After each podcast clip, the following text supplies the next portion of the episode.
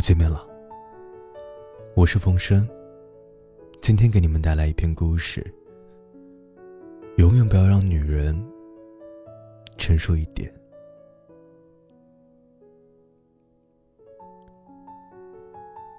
晚上有时候要加个小班，在电脑面前工作。他总是会过来拉着我的手。我追的剧更新了，快来看。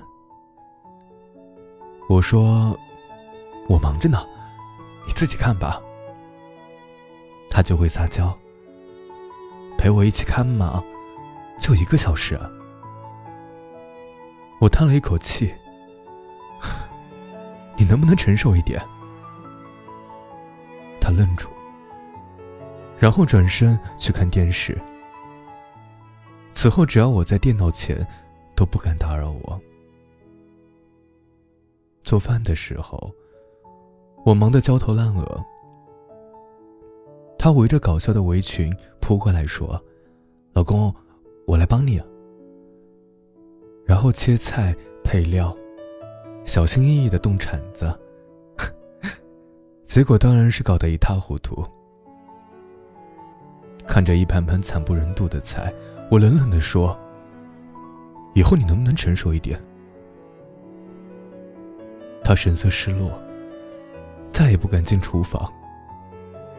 吃饭时也都郁郁寡欢。逛街的时候，他看到小摊上的东西，馋得流口水，拉着我要买。我说：“别吃这东西啊，多不卫生啊！”他却不依不饶，买了一大袋吃完。回去捂着肚子，在沙发上疼得流冷汗。我没好气的把热水递给他，然后说：“现在知道不能乱吃东西了吧？以后你能不能成熟一点？”他没说话，眼泪却滴在裙子上。此后，也不大爱逛街。去外面玩的时候，走过一座很窄的桥。他高兴的比划着各种表情，冲我挥手：“老公，帮我拍照。”我说：“你小心点儿，挺危险的。”话还没有说完，他的高跟鞋一滑，整个人摔进水里，他吓得大叫。我连忙把他拉上来，他满身是水，瑟瑟发抖。我愤怒的说：“你现在还是小孩吗？你什么时候才能成熟一点？”他红着眼睛看了我一眼，然后把头埋在胸前。下次再到长假的时候，我带他出去，他就默默的看着窗外的风景，听歌一听一下午。买的家电送到家里以后，我自己调试，自己组装。一个音箱没有声音，他说他能搞定。然后拿着小工具弄来弄去，结果到最后把零件全弄坏了，不仅没声音，而且没造型了。我把他一把推开，我说：“这些东西弄不好的，一边去。”他说：“我只是想帮帮你。”我说：“别没事添乱了啊，你能不能成熟点儿？”他彻底崩溃了，捂着眼睛跑下楼。再后来，她成了一个温柔的女人，不大爱说话，能安静的待在房里一下午。不再乱发脾气，不随便要这要那。可是他也不爱笑了，眼神越来越失落。年纪轻轻的，眼角居然有了皱纹。两个人之间越来越陌生，明明抱在一起，却感受不到温暖。最后，我才悲哀的发现。我总是要他成熟一点。可是他真的成熟了，却已不是当年我爱的那个模样。然而，事情也可以是这样的。有段时间，经常要加班。那个时候，总是要忙到半夜。他总是在一旁看电视，经常叫嚷道：“哇，好厉害啊！一起看啊！”我说：“不去，我在给你转衣裳钱呢。”后来放到综艺节目，他居然嗨了起来，跟着旋律哼了起来。我只能淡定的看着他。他瞪着眼，看什么看？我说：“唱得好，我选择死亡。”然后他就扑过来打我。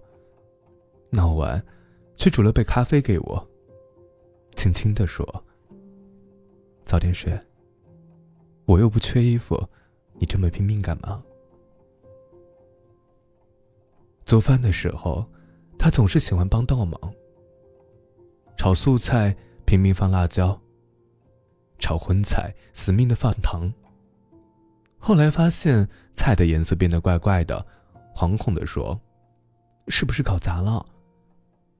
我说：“没有，我觉得还行，挺有创造力的。”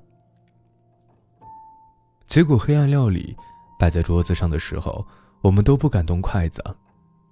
我说：“要不咱们玩石头剪刀布吧，谁输了谁就吃一口。”他哭笑不得，吃了一口就全吐在垃圾袋里。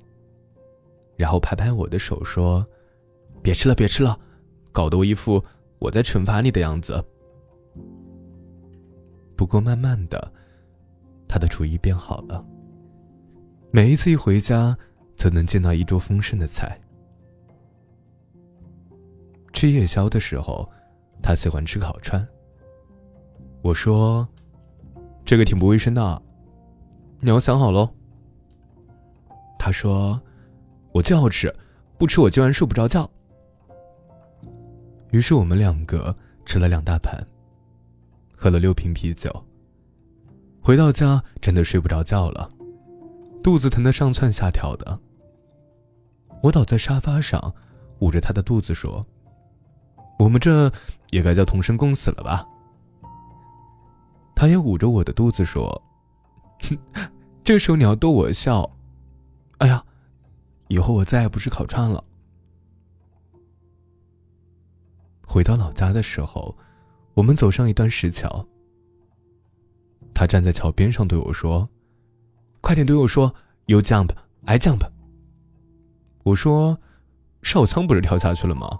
唐塔也跳下去了，现在轮到你也跳下去了。他脚一滑，真的跳了下去。溅起的水花可真大，我连忙跳下去把他捞上来。我从包里拿出干毛巾，给他擦头发，他吓得不轻。我揉揉他的脑袋，说：“你看，是不是又 jump 爱 jump？” 他搂住我的腰，好像怕我跑掉了。家里的 pad 充不上电了，他居然把它拆得七零八落的。我说：“人家不就是充不上电吗？至于肢解它吗？”他一边笑一边摆弄个不停。结果一会儿，他苦着脸朝我求救。我看着一堆残骸，也只能苦笑。要不然，咱把它超度了吧？他真情的说：“不行不行，我好多照片在里面呢。”在费了九牛二虎之力，请教了大队专家以后，勉强能开机了。他亲了我一口，说：“看来以后这事儿啊。”还得你们男人来。我说：“当然，哥们儿随时等着精忠报国呢。”他经常会念起一首诗：“我认识你，永远记得你。那时候你还年轻，人人都说你美。现在我是来特地告诉你，和你那时的面貌相比，我更爱你现在备受摧残的容颜。我总是说，我会喜欢你老去的容颜，但我更喜欢你现在的样子。如果可以，我想一直保护你，让你不受岁月的摧残。他转过脸，笑得像花儿一样。